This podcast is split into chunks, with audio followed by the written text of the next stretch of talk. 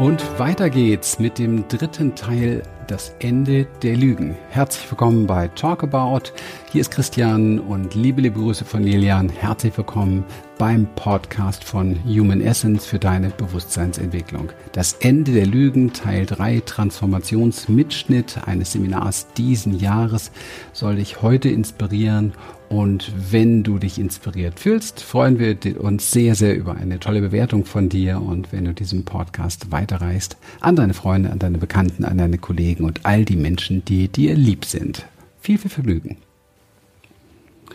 Und so in diesem Herausfinden, wie ihr euch belügt, merkt ihr, verdammt nochmal, ich bin für all das, was da mies läuft, total verantwortlich.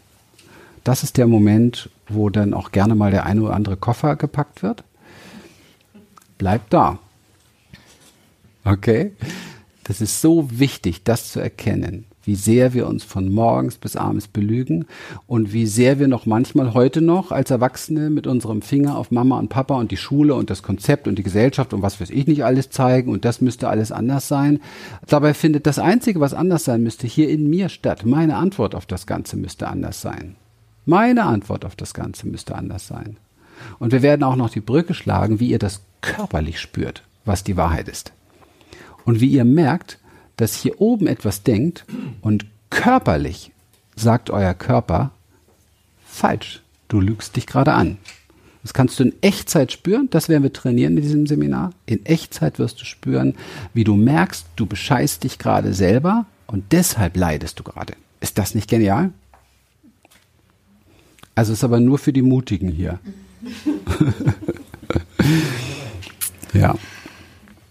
Das ist eine ganz brillante, brillante Arbeit und eine ganz wichtige Arbeit. Und dann müssen wir nur noch lernen, im Alltag uns gut zu beobachten, achtsam und immer mehr aufzuhören, das zu glauben, was wir eben halt bisher geglaubt haben über uns, über das Leben, über Beziehung, über Karriere, über was weiß ich, über unseren Partner, ganz wichtig auch und so weiter.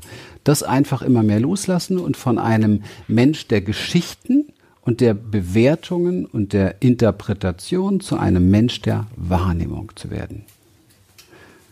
Denn das Wunderbare an dieser Ebene ist, dass du sie komplett ablösen kannst. Du kannst diese mentale Ebene komplett ablösen und sie nur noch benutzen wie ein Werkzeug, also den Verstand nur noch wie ein Werkzeug benutzen, wenn du zur Wahrnehmungsebene übergehst.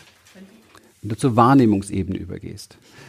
Wahrnehmung und Denken sind zwei Dinge, die nicht gemeinsam gehen. Entweder denkst du, du bist im Denker, oder du bist in der Wahrnehmung.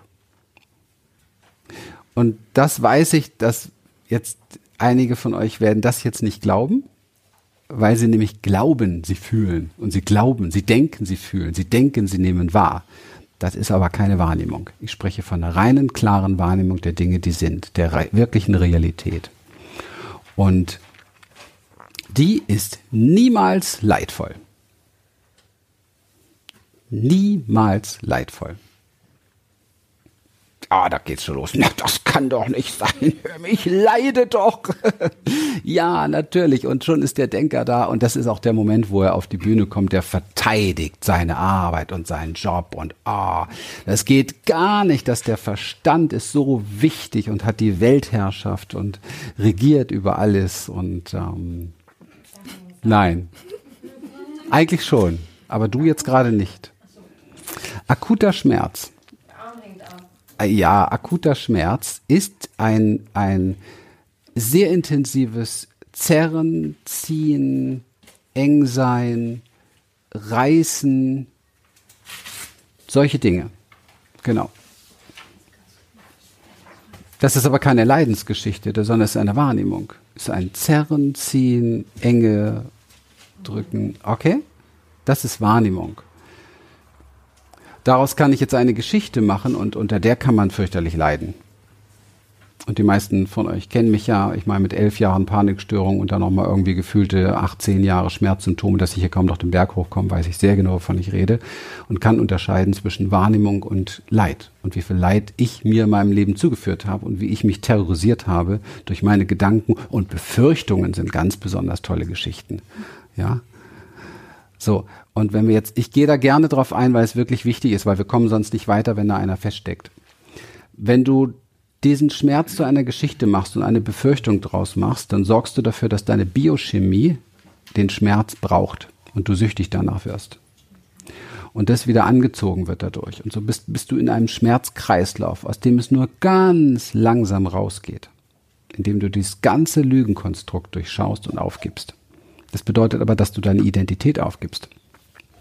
Und das ist etwas, wo, worum wir ringen bis zum Letzten. Okay? Wir verteidigen unsere Identität bis aufs Letzte. Das ist das allerletzte, was wir aufgeben wollen, unsere Identität. Das ist, als wenn man uns die Beine unter den Füßen wegzieht. Und ich bin heilfroh, dass mir, dass meine Ängste stärker waren, noch stärker waren. Die haben mir noch mehr die Beine weggezogen und meine Schmerzzustände auch manchmal, so dass ich da weitermachen konnte. Wenn das nicht so ist, bleibt meistens die Identität und du fängst an, dich zu identifizieren mit deinem Symptom, mit deiner Krankheit, mit deinem Schmerz und bitte guckt mal raus in die Welt, ihr findet Millionen davon. Millionen Menschen, die vollkommen vergessen haben, dass sie jeden Tag ihr Leben erschaffen durch ihre Gedanken, durch ihre Fühle, durch ihr Bewusstsein, dass sie eigentlich freies Potenzial unbegrenzter Möglichkeiten sind und sie jeden Morgen schon wieder abrufen durch ihr Bewusstsein das, was sie gestern waren und das, was sie vorgestern waren und das, was sie wieder vorgestern waren und sich dann wundern, wenn sie nichts Neues erleben. Das geht aber nun mal nicht. Das funktioniert nicht. Wenn ich jeden Tag das Gleiche beschwöre, dann werde ich auch jeden Tag das Gleiche ernten. Das ist unsere Schöpferkraft. Das sind alle Schöpfer da draußen. Das sind große Götter. Die, die jeden Tag leiden und Schmerzen haben und alles sind große Götter. Die machen das jeden Tag. Die schöpfen nur leider etwas, was ihnen nicht besonders gut tut. Und das geht anders. Und ich weiß, dass ich mich mit solchen Aussagen immer ein bisschen sehr weit rauslehne, weil, weil jetzt viele, viele, die in solchen Situationen sind, und ich erlaube mir das auch nur, weil ich sehr kenne aus eigener Erfahrung, sehr, sehr gerne ähm, in, die, in die Schuld, in die Ohnmacht gehen und in die Verteidigung gehen und, und ähm, da polarisiere ich auch wirklich. Aber das bringt nichts. Ich möchte die paar erreichen, die sagen, jetzt reicht's. Mir reicht's, ich will das nicht mehr erleben und wenn nur ein Funken von dem dran ist, was der Typ da erzählt, auch wenn es mir gerade nicht passt, dann mache ich mich jetzt auf dem Weg, das zu lernen. Und mich interessieren jetzt mal nicht die, die jede Identifikation festhalten wollen, die ihnen nicht gut tut. Das bringt nichts. Irgendwann werden sie da ankommen. In diesem, im nächsten Leben, egal. Das ist nicht meine Aufgabe. Es gibt drei Möglichkeiten von Angelegenheiten. Und bei zweien davon kannst du nichts tun. Die erste Angelegenheit, wo du nichts tun kannst, ist Gottes Angelegenheit. Schicksal. Die Dinge, die passieren. Ich nenne das Realität. Das, was gerade wahrgenommen wird, das, was passiert, passiert und es ist. Und das, was ist, kannst du nichts mehr tun, weil es schon da ist. Und wenn du dann mit dem, was du wo, was schon da ist, im Widerstand gehst, dann fängst du an zu leiden. Beobachte das bitte genau. Sobald du mit dem, was schon ist, in Widerstand gehst, beginnst du zu leiden. Beobachte das bitte genau. Ich sag's nochmal. Sobald du mit dem, was du wahrnimmst, was schon da ist, im Widerstand gehst, beginnst du zu leiden. Und das ist der Grund für Leid. Nicht, dass es da ist, sondern dass du mit dem Widerstand bist. Und das ist wichtig zu verstehen. verstehen. Das Gleiche gilt für den anderen. Sobald du mit dem, was der andere tut oder nicht tut, in Widerstand gehst, beginnst du zu leiden. Es geht nicht darum, was er tut oder nicht tut. Es geht darum, dass du damit in Widerstand gehst. Und ich weiß, jetzt kommt dieses, ja, aber er kann doch nicht. Beobachte bitte, wie du dich fühlst. Du leidest. Die Frage ist, willst du weiter leiden? Wenn du weiter leiden willst, mach weiter so. Wenn du aus dem Leid raus willst, erkenne, dass das gar nicht deine Angelegenheit ist. Du hast dich gerade verlassen und deswegen leidest du. Du bist in Trennung gegangen von dir, deswegen leidest du. Komm zurück zu dir. Ja, er hat das und das getan. Spüre, was es mit dir macht. Komm zurück zu dir. Was macht es? Macht es dir Angst? Macht es dich traurig? Macht es dich wütend? Jetzt weißt du, worum du dich kümmern kannst. Und zwar ohne Leid. Denn wenn du dich deiner Trauer zuwendest oder deiner Angst oder deiner Wut als Reaktion auf das, was du gerade erlebt hast, dann leidest du nicht, sondern dann kannst du deinen Bären nehmen in den Arm und sagen, ja, ich spüre, da ist Leid in mir, ich bin da für mich. Okay. Ja. Da ist kein Leid, da ist Mitgefühl, da ist Liebe. Okay? Es gibt nur eine einzige Angelegenheit in eurem Leben, wo ihr euch drum kümmern müsst. Das ist eure. Das, was das Leben mit euch macht. Und da werden wir sehr tief einsteigen in diesem Seminar. Habe fertig.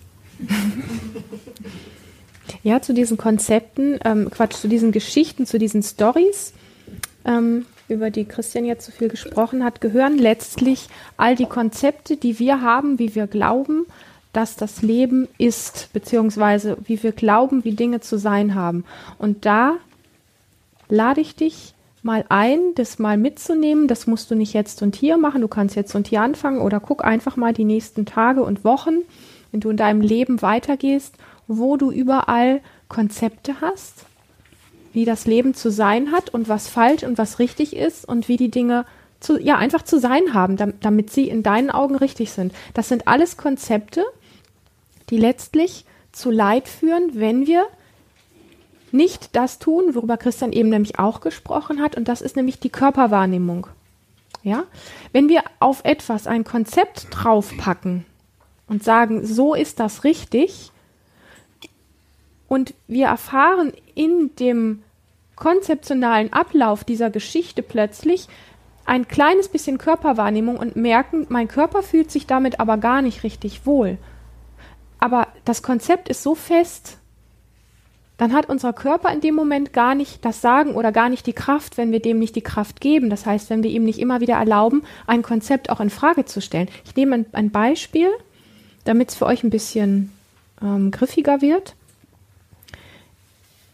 Ich mh, beschäftige mich jetzt ja in den ganzen letzten Wochen, Monaten, in den letzten ein, zwei, drei Jahren ganz viel, einige von euch wissen das mit dem Thema Frau sein. Da ist mein Projekt Lebendig Frau sein draus gewachsen. Und in diesem Kontext befasse ich mich momentan ganz viel so mit dem Thema ähm, Mann, Frau, Sexualität, Intimität, alles, was so zu tun hat mit, wie hat Sex zu sein, dass er gut ist, weil da haben wir nämlich alle unser Konzept. Sex ist nur dann gut, wenn, und dann kannst du das für dich selber fortführen, was für dich guter Sex bedeutet. Das ist immer ein Konzept.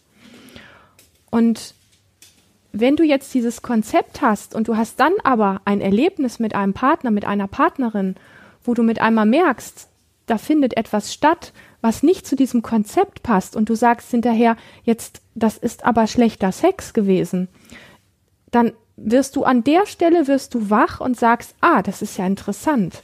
Ich habe ein Konzept, wie Sex gut ist und wie Sex auf keinen Fall geht oder schlecht ist.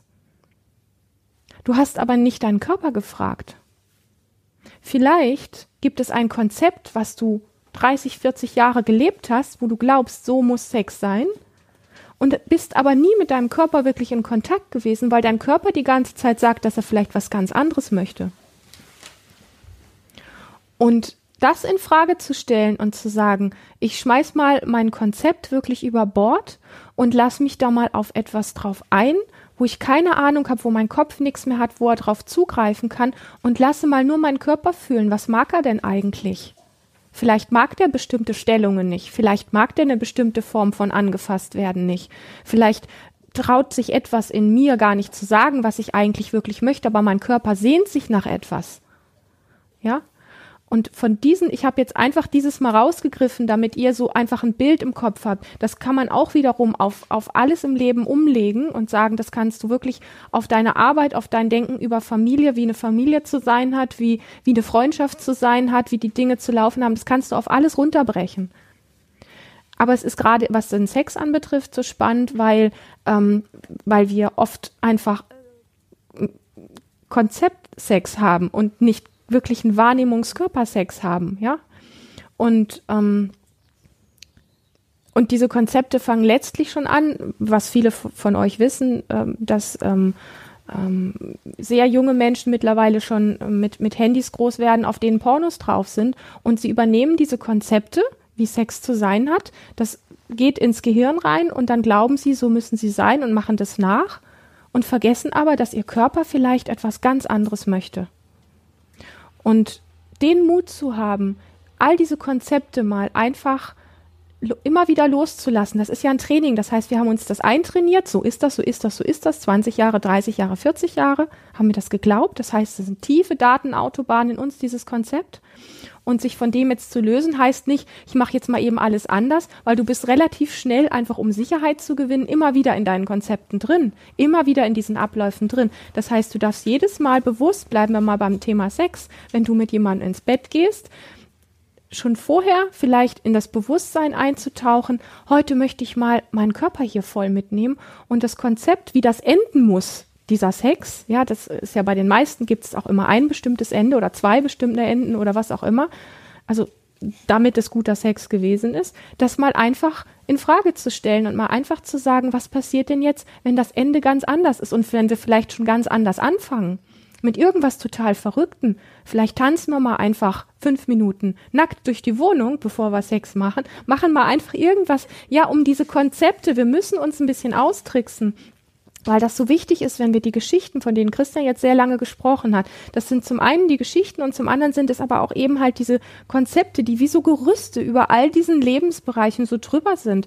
Wenn wir die wirklich durchbrechen wollen, dann müssen wir jedes Mal, wenn wir wieder in so eine Situation hineingehen, die bewusste Entscheidung treffen, das in Frage zu stellen, das loslassen zu wollen und zu dürfen und vor allen Dingen unseren Körper einzuladen, wirklich jedes Mal, und dann darf das jedes Mal neu sein, weil dein Körper vielleicht jedes Mal Bock hat auf was anderes und weil sich dein Körper sowieso jeden Tag komplett anders anfühlt. Das heißt, wenn du ihn fragst, deinen Körper, das eine Mal mag er was Heftiges, das andere Mal mag er was Sanftes, den einen Tag mag er was Kaltes, den nächsten Tag mag er was Warmes, also das, was jetzt ist.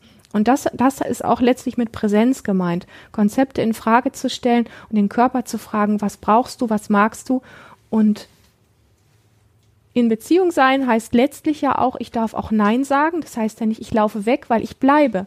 Ich sage Nein, ich möchte das nicht, aber ich bin hier, ich bin in Beziehung. Und das bedeutet, ich bin in Beziehung mit mir, weil ich dem folge, was mein Körper sagt. Und ich bin in Beziehung mit dem Partner, mit dem ich da gerade bin weil ich nicht hier oben denke, er müsste irgendwie irgendwas machen und mich damit von allem distanziere, sondern weil ich das Nein ausspreche, ihm vielleicht noch in die Augen schaue und damit in Beziehung bin. Das heißt, ich bin in Beziehung mit meinem Körper, der sagt nö, ich bin in Beziehung mit demjenigen und ich bin komplett da.